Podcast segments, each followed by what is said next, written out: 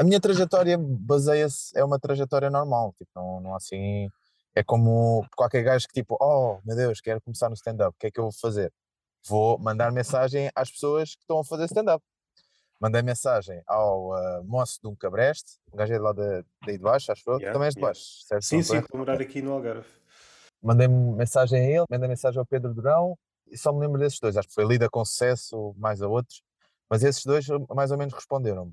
O moço recomendou-me um, um, livro da Susana Romana, de Escrever para a Comédia, e o Pedro Durão disse: Olha, o que o pessoal está a fazer, que é uma maneira de entrada, é o curso. curso também. Pronto. Estou aqui a pensar na questão do ano. Acho que é decisivo. 2018. Até uma, até uma determinada altura, eu acho que o Pedro Durão estava certo. A porta de entrada, pelo menos a mais fácil, era o curso. Ali um bocadinho antes da pandemia deixou de ser hum, decisivo. Não, mesmo, mesmo agora já não é. Daí para a frente, muita gente começa sem qualquer curso. Se quiser, já há muita coisa disponível. Mudou mesmo muita coisa nos últimos anos. Há muita coisa no YouTube, se quiseres. Não compensa pagar, eu não acho que seja um investimento. Para os conhecimentos que adquires no curso, não sei como é que é agora, mas pelo menos na minha altura não achei que valeu muito a pena. Mas claro que olhando para trás, tipo, ah, ok, foi aquele valor, aquelas centenas de euros que me possibilitaram ter o meu primeiro bomb, a sério. Ter o meu primeiro comer merda, a sério. E, e ver pessoas a desistir da comédia também foi muito fixe nesse aspecto. Porque na altura era o Rocket. Já deves ter falado aqui com sim, pessoas sim, que, sim. que, começaram no Rocket e a única pessoa que eu vi tipo, a ter sucesso lá no Rocket foi o Ruben Branco. Aquilo era perto da casa dele. Não sei, ele, não estou a tirar o crédito que ele não é bom, nada disso. Mas ali havia um conjunto de fatores que era a casa dele. É tipo, é como eu atuar eh, em casa dos meus pais. Não, não é bem, porque isso é sempre bom. Não, não. Achas que o Ruben Branco se safava na casa dos teus pais? Sim. Sim, acho que toda a gente safava, menos eu. Okay. Eu nunca vou safar aos olhos dos meus pais. Okay, nunca é uma palavra forte, mas pelo menos nesses quatro anos eu ainda não safei. Ainda não safei. Eu acho que a qualidade aumentou muito. Todas as noites que vemos por aí a abrir, de norte a sul, já são bem pensadas. Nascem mesmo para ficar. Se recuarmos muito, de há uns 10 anos e daí para a frente, apareciam muitas noites, mas um espetáculo, dois espetáculos, e de repente a noite acabava. Ainda tens a tua noite em Leiria, não é Leiria, não é? Não, não, já não tenho. Já não tens? ah, bom segmento para nada. falando dessa tenho, experiência. Mas, falando dessa experiência, as pessoas não sabem, mas ficam a saber. Eu comecei em Lisboa, depois vim para Leiria, porque a minha esposa é de Leiria, esposa barra namorada, barra mãe do meu filho, é aquilo que quiserem.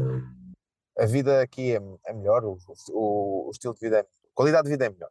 Mas também há outra cultura, tipo stand-up, comédia, esquece, não há. A única coisa que há são associações culturais que às vezes tipo, contactam gajos que foram Levanta-te e Ri, porque é a única percepção que têm do stand-up, para vir cá. E depois o Max vê a publicidade patrocinada, porque eu estou em Leiria, o Instagram sabe, e manda mensagem ao gajo que vai e diz: Olha, posso abrir? E pronto, está aqui a minha atuação, uma em cada dois meses. A relação das noites, estavas a falar, sim, as noites continuam. Há uma noite mensal em Leiria, é organizada pelo Miguel Vieira, pelos gajos da rotina. Os gajos da rotina são o Fakir, Pedro Rodas Silva, João Bote.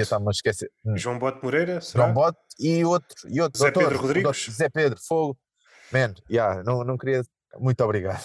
A dificuldade é tanta porque há para aí três Zé Pedros na comédia. Quase todos os nomes estão a ser hum, povoados. O José, então, há Josés a pontapé, há Ricardos a pontapé. Começa a ficar confuso para o público. Sim. Mais nenhum Max a atuar em Portugal. Não, Estás, não, há, não há mais nenhum. Não, meu nome é Maxime. Max. Eu uso Max porque é, é menos uh, agressivo. Maxime é demasiado tipo, ok, escrevo o Z na porta do meu carro e vou invadir a Ucrânia. tipo, é isso. É isso. Mas Max é mais uh, numa, numa forma de, ok, somos amigos, uh, a maneira como eu consegui, desde cedo, encaixar-me, ou tipo, encontrar o meu sítio aqui em Portugal. Pronto, é Max. É Max. Toda a gente tem o Max. Toda a gente vê um filme qualquer que dava na TVI aos domingos à, à tarde, tinha lá um gajo que era o Max. Quantas vezes durante a tua vida fizeram aquela piada do cão, do Inspector Max?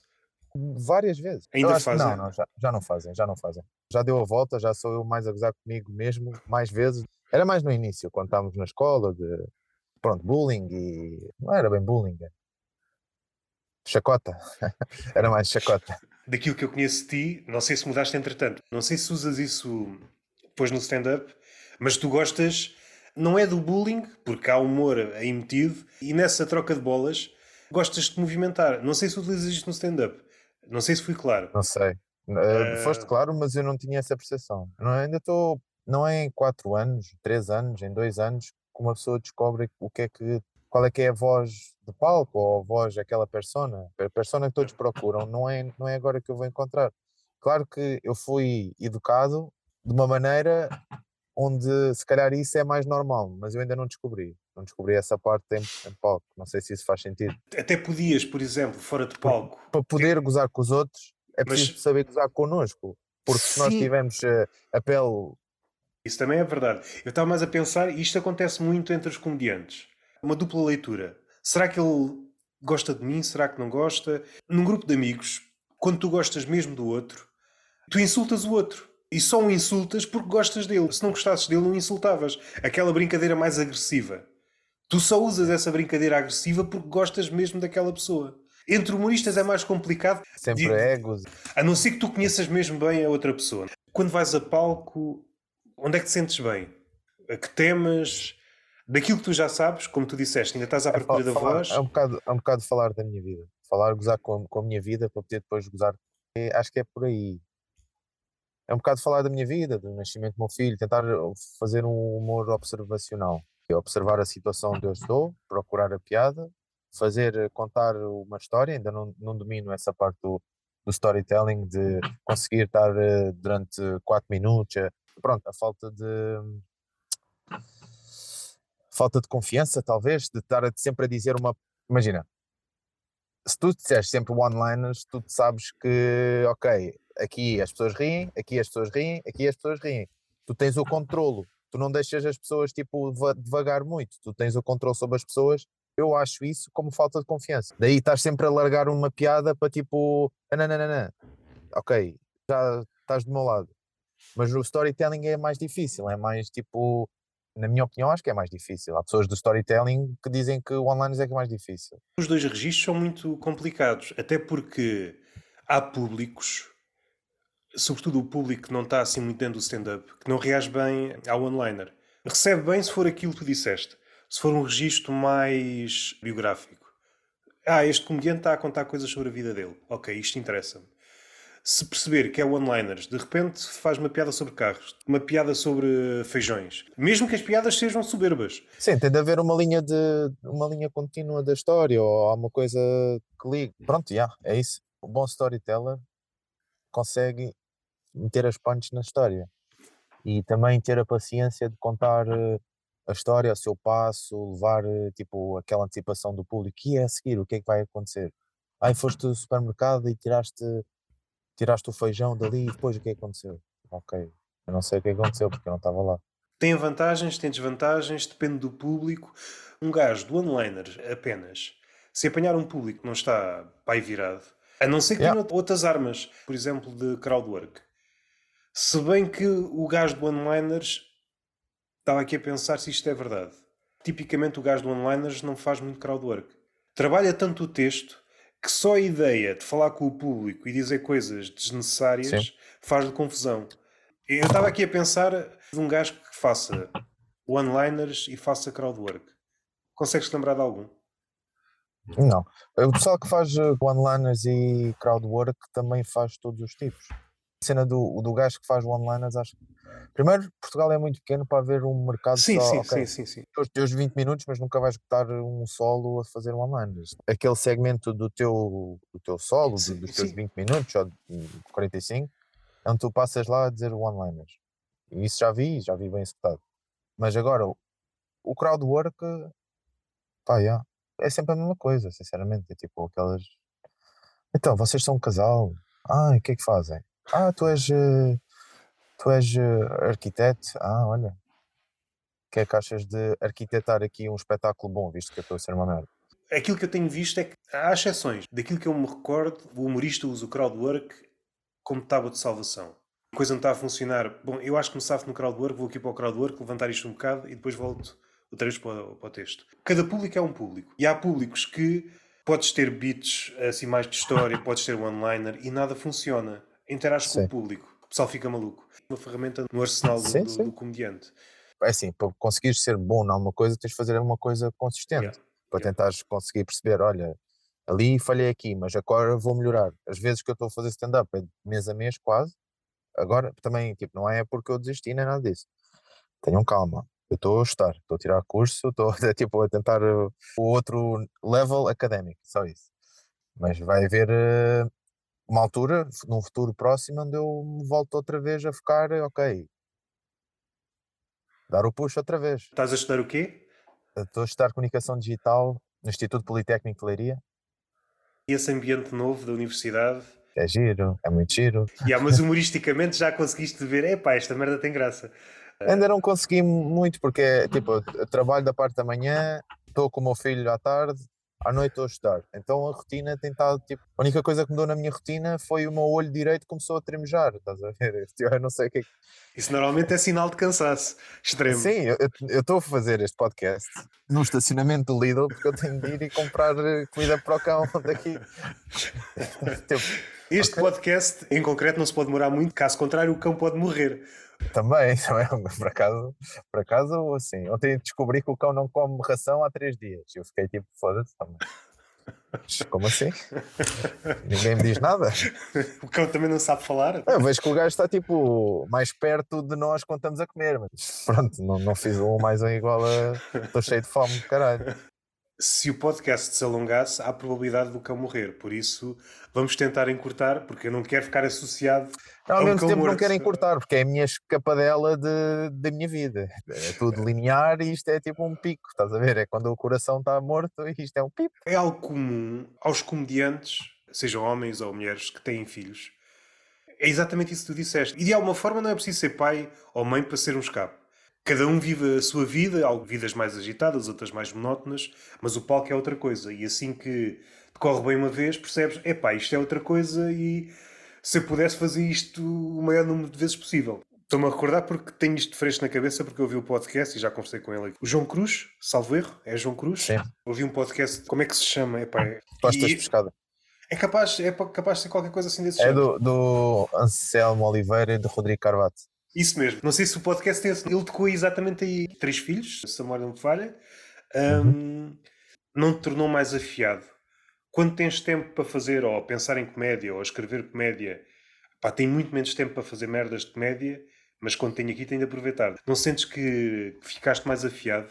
Sim, o tempo é precioso. Eu quando comecei na comédia foi, foi um bocado a. Foi mal, não foi mal, foi bom, tive, ou várias coisas aconteceram ao mesmo tempo, mas eu acho que não aproveitei ao máximo, ou seja, fui um bocado preguiçoso, ou aquela outra palavra que os preguiçosos gostam de usar para não serem preguiçosos. Como é que Procrastinador. É? Uh, procrastinador, exatamente. É um preguiçoso de classe alta, no fim das sim, contas sim, é exatamente sim. a mesma coisa. Sim, mais palavras só. para no Word, quando usas, para adicionar mais três palavras. Ah, professora. Usaste preguiçoso da linha anterior, para não repetir, utilizas outra. Yeah, yeah, yeah esse sentimento é lixado, de olhares para trás e perceberes que não deste tudo. É lixado. Faz parte do caminho, não é lixado, sim, se estivermos a, a moer no passado. Agora, se dissermos, ok, o passado contribuiu, já vi os erros, já vi o coisa. Agora, se comete os mesmos erros no presente, tendo em conta yeah, aquilo yeah. que sei do passado, aí és só burro. Na outra linha a seguir. Yeah, yeah. Mas às vezes também acontece, ninguém está livre disso. Fizeste merda no passado, depois começas a subir as coisas começam-te a correr bem e começas a ganhar uma confiança. E essa confiança, se for levada a um extremo, pode ser perigosa. Isto também acontece Sim. no palco. Quando tu tens várias noites mesmo boas, sou melhor desta merda. Yeah. Oh, e, é, é, e, é, mesmo nessa noite que escrever o setlist. Não, eu não vou escrever nada porque eu sou uma Dave Chapéu desta merda toda. Sim, depois vais lá e. E é normalmente nessa noite que levas um chapadão. E... Essas noites são boas. É, são essas noites que constroem o caráter. Tu aprendes qualquer coisa, quiseres aprender. Por correr bem, tipo, ok. Yeah, é fácil correr bem. Acho eu. Não sei, pelo menos falo. não sei, eu acho que é, tipo, é fácil correr bem. Tu, quando fazes os preparativos, pelo menos eu sou assim, eu sou um bocado pessimista, isso é uma coisa que eu tenho de, de resolver e vamos, vou resolver. Mas sou um bocado pessimista nas coisas, então penso sempre na, o que é que é o pior que pode acontecer. Tipo, ok, vou dizer esta piada, esta piada um bocado, vá, tem, tem a palavra, não interessa, a palavra gay, uma coisa assim, pode acontecer. É um gay levantar-se e dar uma chapada, ok. Depois estou aí, tipo, num mundo da fantasia, a remoer sobre uma situação que nunca vai acontecer, a probabilidade de acontecer é tipo 0.001 e estou ali, mas se calhar é isso que, que é tipo a criatividade é daí, é tipo ver, ver um caminho que nós.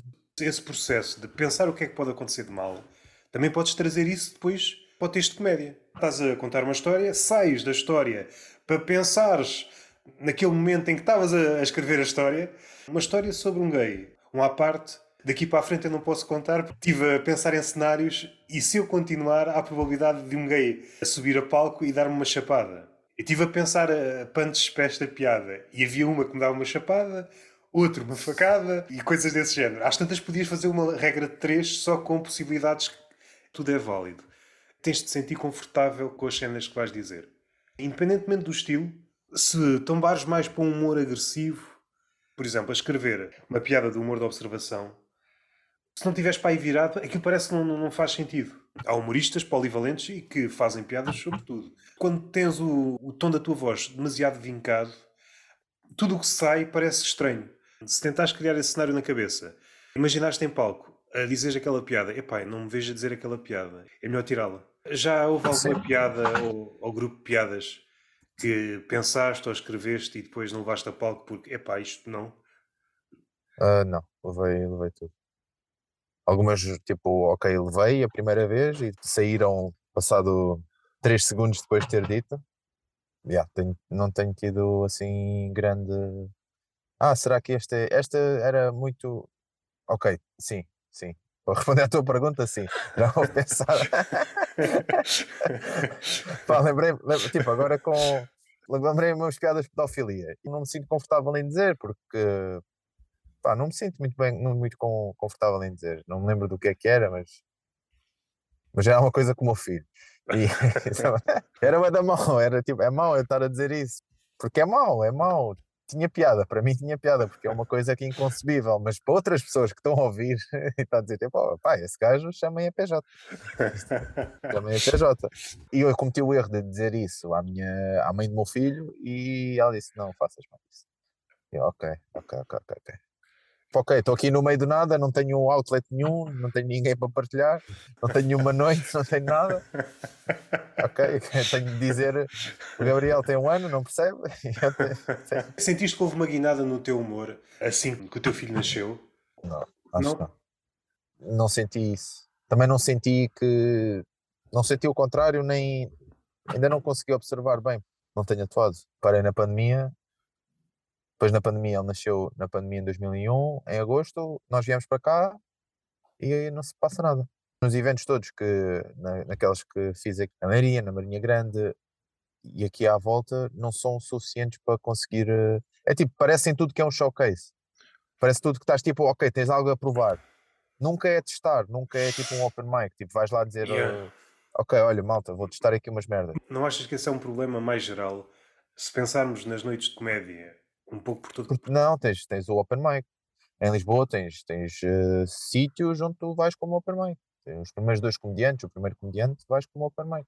Só que, só que o problema lá é que toda a gente quer ser um comediante. Então a quantidade de Open Mics com qualidade é superior uh, aos slots. Então o pessoal vai dar sempre prioridade aos gajos que estão a começar, que já têm tipo 20 atuações, 30 atuações, têm os 5 minutos alinhados, estão, são bons, têm confiança neles, porque têm, todas as pessoas chamam, e depois fica, ok, ficam os, os outros a ficar com as migalhas. Em relação a esses que estão a ficar com as migalhas, meus amigos, se alguém tiver a ouvir, sabe o que é que tem de fazer, criar noites, é isso que tem de fazer. Se não tem noites, cria-nas. Está mais que provado que em Lisboa uh, stand-up, noites stand-up enchem. Vão com isso, vão com isso. Vou com isso ao bar e diz: Olha, vamos fazer uma noite experimental, uma quinta-feira, às nove, bora.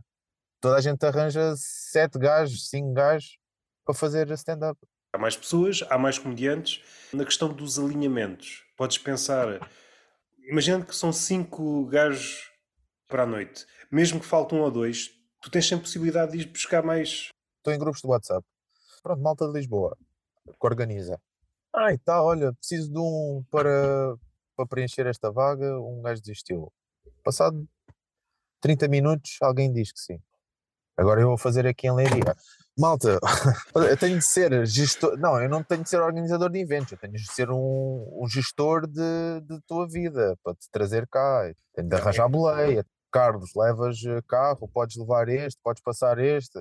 Olha, Miguel, podes ir uh, ter a estação de Benfica às uh, 6h33 e depois eu vou lá comer merda porque não estou focado nas merdas que eu estou a fazer porque estou a ser babysitting. Pronto, mas isso é. São as minhas cenas.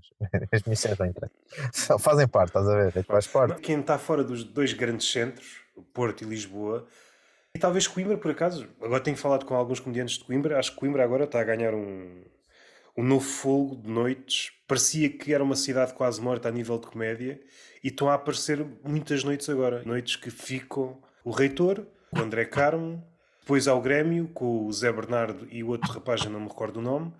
Não sei qual é o nome da noite, mas é com, com o Nuno Belo e o Freddy. Pelo menos para subir níveis a nível de qualidade, tu precisas ter sítios para atuar. Não consegues dar o passo seguinte atuando uma vez por mês. Vais sempre a medo. Tu, não vais experimentar grande coisa se atuares uma vez por mês. Como é que se sai deste, deste sítio? Como é que eu faço para experimentar texto se eu só vou mês a, a mês? É uma equação muito difícil de resolver. Há essa possibilidade de Não, vou há, criar há- uma há noite. outras. Vou criar uma noite.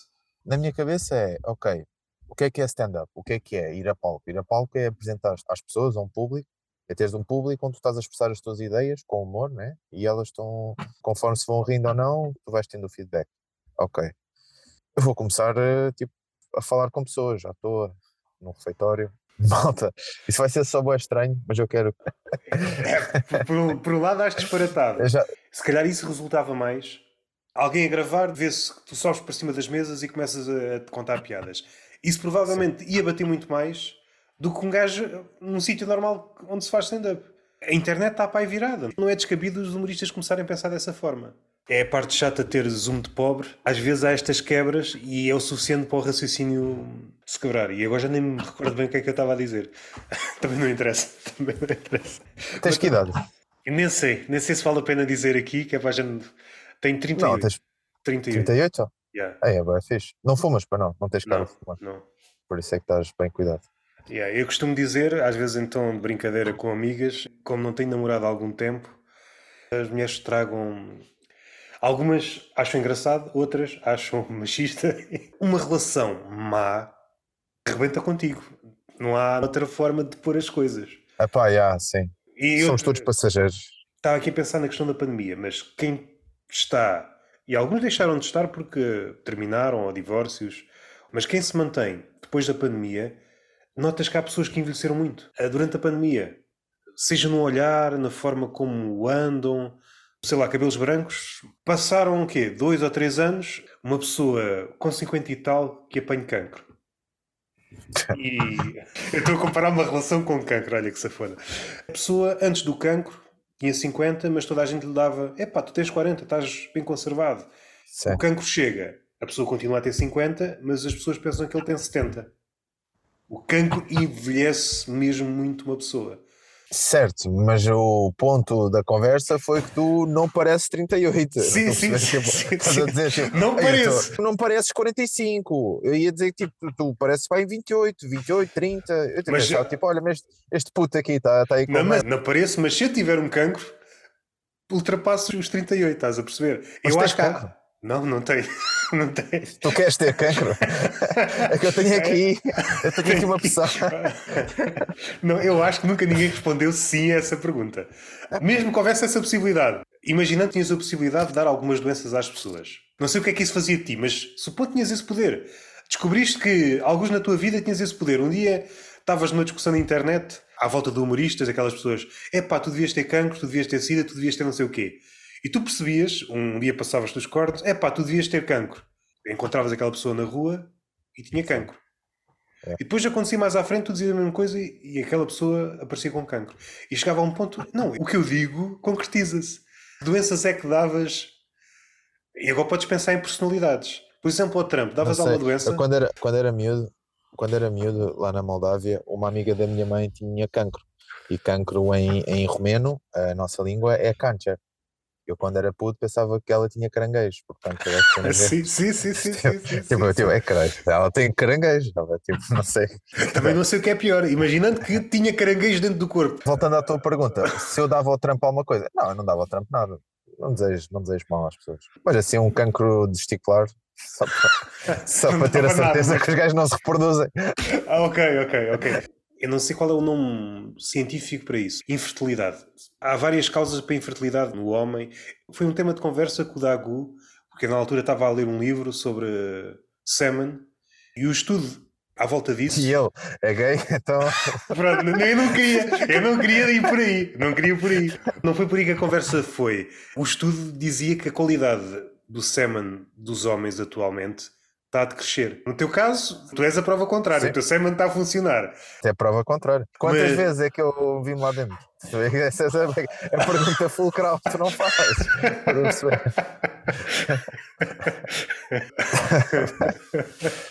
Se tivesses rigor, tinhas no, no Excel. Foi, foi o boost, foi o booster, estás a ver?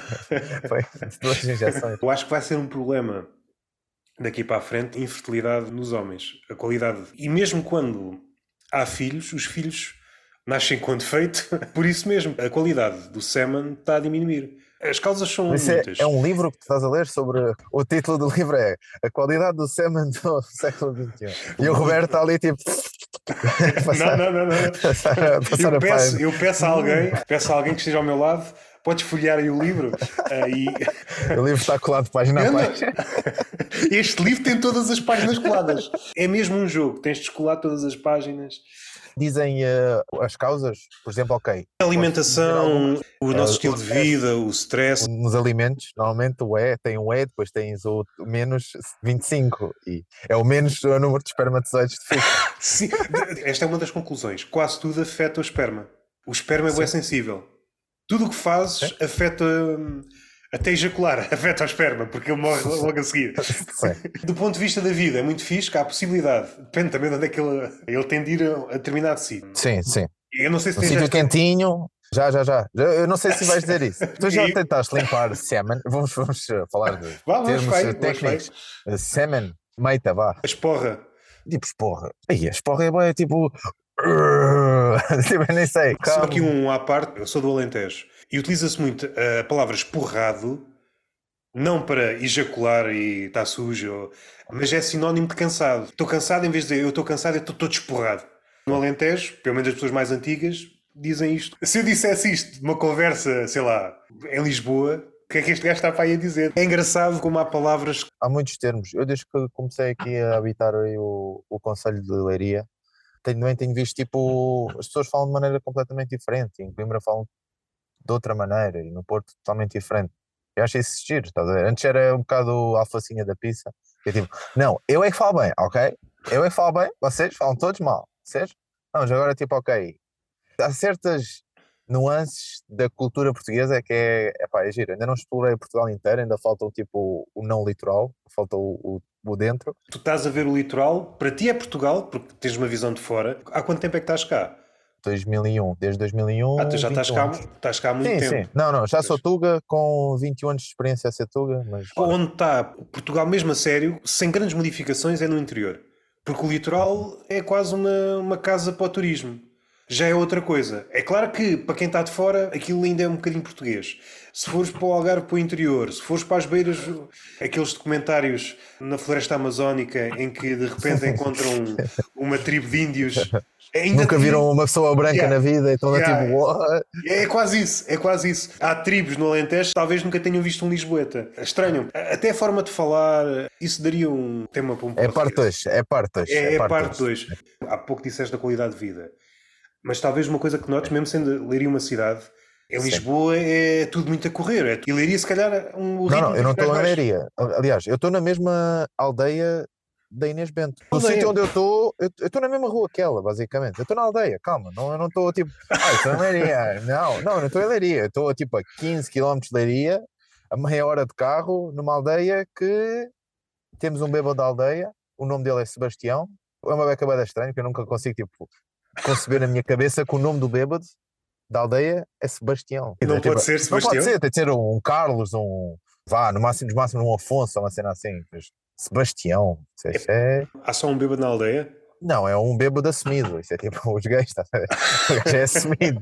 Estou num sítio onde hum, a densidade populacional de bêbados é bem elevada. Desses bêbados assumidos. São bêbados profissionais. Tu não conheces aquela pessoa sem estar bêbado. É esse tipo de. Ok, sim, sim. Está sim. sempre, Não, apresenta-se. Não, eu não, eu não julgo assim, eu não, eu não julgo assim, eu julgo mais pelas ah, experiências faciais, ver? pelas rugas, pela, pela cor de assim escurinha. Ele nasceu branco, mas já está tipo mulato, estás a ver? Bronze de álcool, é isso que estás a dizer? Sim, exatamente, bronze de álcool. É isso.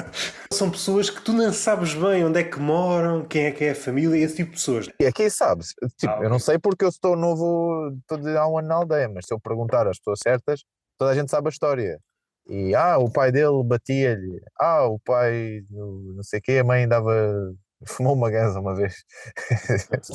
não sei, As causas da bebedeira ou uma má vida qualquer, quando era mais novo, caiu das escadas, bateu com a cabeça. Pronto. É a é a explicação. Bateu no degrau, pronto, a vida está uma merda. Eu estou numa vila, quase uma aldeia portuguesa, esta cultura pouco científica de ah, isto é um mal, isto é umas bruxas, isto é um mal olhado. Há muitas pessoas que acreditam que só pelo facto de dizeres mal de outra pessoa tens uma espécie de poder sobre o outro. Há muita gente que acredita na bruxaria, por exemplo. Sim, sim. Em Lisboa, menos, também é menos visível, sei lá. Pedir. Não, é visível. Tu vais a, qualquer, eh, na, na zona de Benfica, mas qualquer estação de autocarros, tem lá tipo um eh, professor sim, eh, sim, sim, Macabé. Trata maus casamentos, trata tipo tudo, trata tudo. Trata, sim, tudo sim, que está tá mal, tá, vais lá, vais lá, pagas 50 paus e ele, E ele alivia-te dos 50 euros. sim, ele alivia o, o peso que tu tens e tu na tua cabeça, se pagas 50 euros, acreditas naquilo, então vais automaticamente acreditar naquilo que ele está a fazer e na tua mente, olha, eu já estou curado. E então, por positive reinforcement, é tipo uma espécie de, de visualização daquilo que tu queres, as coisas vão ficar um bocado melhores e tu vais tipo acreditar outra vez e para a próxima vez vais pagar outra vez. E pronto, é assim. É assim que o mundo roda. As cenas fixe de viver numa aldeia. Epá, pá, o o ar, o ar é bem fixe, o frio não é nada fixe. O facto de, sei lá, da minha janela conseguir ver uma floresta, de andar tipo 10 minutos e estou numa floresta, isso é fixe. Posso soltar os cães, posso soltar os filhos. Posso- Eles são da mesma cabana, não é? Quando soltas um, soltas o outro. mas sinto que ainda, ainda, ainda é cedo, estás a perceber? É tipo, é uma zona fixe. A minha, minha futura esposa, minha namorada, é agricultora, então ela tem lá um agricultora de formação, então tem um sítio e é fixe para ela, mas para mim, para aquilo que eu quero ser na vida, acho que não, acho que não é muito fixe. No futuro próximo, pá, o facto de ter espaço, ter, tenho espaço, meu, tenho, tenho espaço. Tenho, já tenho espaço, meu. Isso é tipo, isso é, isso é surreal. Tenho, Para quem nunca saiu de Lisboa, isso é uma cena surreal. o facto de não ver pessoas, não, Yeah. não ver, não há pessoas. Mas diz, diz, desculpa interromper. Não, mas é isso mesmo, é a questão do, do espaço. O metro quadrado está cada vez mais caro. E havemos de chegar a- àquele limite. Eu acho que dei este exemplo numa das conversas que iam de sair. Não sei se já viste aquelas imagens de Hong Kong, daquelas casas bem pequeninas, consegue estar deitado e pouco mais. É só uma questão de tempo até isto acontecer em Portugal. Já acontece, já acontece isso. Eu estava no Twitter no outro dia e vi tipo pessoa tipo, ok, a queixar-se da lei da oferta e da procura com uma foto de, do idealista de um, quarto que era tipo, não, não tinha janela, era só, era só uma dispensa, estás a ver? Com uma cama. É uma dispensa com uma cama que a pessoa estava a arrendar por 300 paus. É oferta e procura, estamos num Mas- mercado livre. É tipo, o que é que. Ok, é uma merda, sim, é uma merda. Mas é uma merda porquê? Porque há investidores estrangeiros que estão. que compram andares completos. O perigo de chegar a um ponto em que essas casas são tão pequenas, tão pequenas e tão degradantes, vá à falta de melhor termo, que é preferível ter uma caixa de cartão como um sem-abrigo. É preferível ter uma caixa de cartão. Deixa-me estar aqui no quintal aqui durante um bocado. Vais à Decathlon, compras a tua Há uma tenda. A tenda da Quechua, uma boa, né? Daquelas que tem tipo aqui a minha sala, aqui é o meu quarto. É porque em Portugal, em comparação com outros países, seja da Europa, seja noutro sítio qualquer do globo, não há assim animais que te possam matar. Não pode aparecer um urso. Sim. Na Não é, Moldávia, não é, há lobos, há lobos, há ursos, já, há- temos tudo. o máximo é um javali. Assim, Pois. um javali já pode ser perigoso. Tens um lince ibérico. Mas um lince era um azar do caraças. Há meia dúzia de linces em Portugal. Que Eles custam-se a reproduzir. E tu eras a única vítima do lince ibérico. Depois acontece aquela cena com todos os animais, domésticos Sim. sobretudo, se fazem alguma merda a um ser humano, são abatidos. Com o lince ibérico, o lince ibérico não podia ser abatido. Andam a gastar de dinheiro para tentar que eles se reproduzam. O que é que aconteceria a um lince ibérico se o lince ibérico matasse uma pessoa? Tens de contextualizar as pessoas que os, os animais são mortos quando, quando matam humanos, porque eu não sabia disso, fiquei a saber. Eu pensava que, que não. Os Uma cães, preventiva eu não sei se mudou agora nos animais. últimos tempos, mas um cão nem é preciso matar, basta atacar uma pessoa e normalmente o procedimento é abater o cão. Não sei se mudou entre esse era o procedimento. Nos Estados Unidos, um, sei lá, um tubarão. Um tubarão é abatido. Se Não o apanharem, não descansam até o abaterem. Não, acho que essa- essas notícias do Jaws de 1970, não sei se são. Ah, e, é verídico. e, e de certeza que já morreu muito tubarão sem ter nada a ver com aquilo. Ah, é Ah, um sim. tubarão branco. Eles apanharam um. Por acaso aquele, aquele tubarão branco também tinha comido uma barbatana. Ah, olha, apanhámos o gajo. Não, não apanharam nada. O gajo está no oceano. Esta é ainda uma questão mais delicada. É um animal em vias de extinção. Estamos a fazer tudo por tudo para aquele animal não desaparecer. Aquele animal passa-se dos cortes, mata um ser humano. O que é que Sim. acontecia? Eu por acaso não sei. Não, não sei o que é que Pá, acontecia. eu, não, eu não sei, mas vi uma, uma notícia nos, nos anos 20, acho eu, 1920, na altura em que tipo, o, o espetáculo do circo era tipo um, um elefante nos Estados Unidos. E houve um elefante que passou-se porque pronto, alguém bateu-lhe alguma coisa e começou, feriu, matou uma pessoa e feriu várias outras. E os gajos nos Estados Unidos penduraram tipo pela cabeça. Agora, um elefante de uma tonelada e meia com três gruas, está Eu estou-me a lembrar aqui uma experiência qualquer, um elefante que foi eletrocutado. Terá sido esse? Não sei. Não sei. Esse eu vi que tinha sido mesmo. eh, eu não sei a palavra. Como é que se diz? Pendurado pela cabeça. Em Eh, romeno é spanzurado. eu não sei se a palavra certa é guindado, do verbo guindar. Assim de repente Esfaqueado com uma corda. tinha que me informar mais sobre a situação em concreto. Quando soubermos para o próximo episódio, No teu caso, o pior que podia acontecer é teres uma tenda no meio da floresta, deixares a, a tenda aberta e de repente estava, Ok. sei lá, uma lebra a cagar na cabeça. Não, exemplo. cães selvagens. Cães selvagens. Acho que os cães selvagens são. No Pinhal. No Pinhal da Iria havia cães selvagens, matilhas mesmo. Agora, como aquilo tudo ardeu, pá, já, mesmo só lebres. lebres. Às vezes estou a voltar pelo caminhos do, do Pinhal, meto os, os máximos só para, para indicar a minha presença e tipo, Qual um é dia a vou fazer como o Bear, Bear Grylls, vou ver tipo os trilhos, vou lá montar uma armadilha. Se recuarmos muitos séculos, Portugal, tal como outro país qualquer, tinha ursos, tinha. Eu acho que no Jerez ainda há para ali meia dúzia de, de lobos, salvo erro. E havia leões na Europa. Só que o ser humano foi tomando conta de tudo, os animais desapareceram todos. Aquelas cenas que nós ouvimos às vezes nos podcasts. Os gajos foram acampar, de repente apareceu um urso. Isto nunca podia acontecer em Portugal. Era boeda estranho. Eh, Seria boeda estranho. Em jeito de remate, onde é que as pessoas te podem seguir? Redes sociais, Max Coliban. Vou ter um espetáculo agora no dia 24 na base aérea número 5 de Monte Real, em Leiria. Já estou a evoluir para as tropas, porque acho- que o caminho é tropas, eh, comício, comício do Chega. Acho que o caminho é esse. Depois, na mesma semana, vou estar em Leiria e o resto, pá, por aí, por aí, eh, na correria, fazer coisas. Normalmente faço esta pergunta a quase todas as pessoas. Quem tens visto assim nos últimos tempos que tenha surpreendido de alguma forma? O que é o humor? Sim, sim, a fazer stand-up. O meu colega Gonçalo, acho que o gajo surpreendeu-me, surpreendeu-me. No início eu pensava que o gajo era Ganda Zé e agora penso que é um Zé Manel. Sei lá, não sei. Eu não tenho visto ninguém. Não vou dar uma resposta porque não, não tenho visto ninguém. Estou de fora, estou aqui em Leiria, não, não tenho assim grande. grande. Tipo, ok, esta pessoa está a arrebentar. Não tenho visto ninguém. Não. Qual foi o último especial que viste e que tenhas gostado? Vi o, o special do Tim Dillon, o último que eu vi. vejo maioritariamente inter- internacional, não, nacional não, não costumo ver. Também nem sei onde é que se vê, tipo, a verdade é essa. Vi o Pedro Teixeira da Mota no Masterchef e assim nacional. Depois É comédia isso? Eu não vi, por isso foi, não foi comédia porque aquilo foi só constrangedor, mas foi comédia, sim. pode. Ele não fez stand-up nem, foi, nem teve piada, mas foi constrangedor e eu ri que é, é giro, tá, tipo, estava lá tipo a, a Teresa Guilherme também, foi no Masterchef especial do Ano Novo. Estava lá aquele gajo do Moinas, do, do filme da treta, não, não é filme da treta, nada. Os Sete Pecados Rurais. Estava lá ele e estava tipo, a produção disse: Ah, precisamos de mais um gajo humorista que dê-nos o resto. Ah, Pedro, Pedro. Pedro Chagas Freitas, não, não é esse.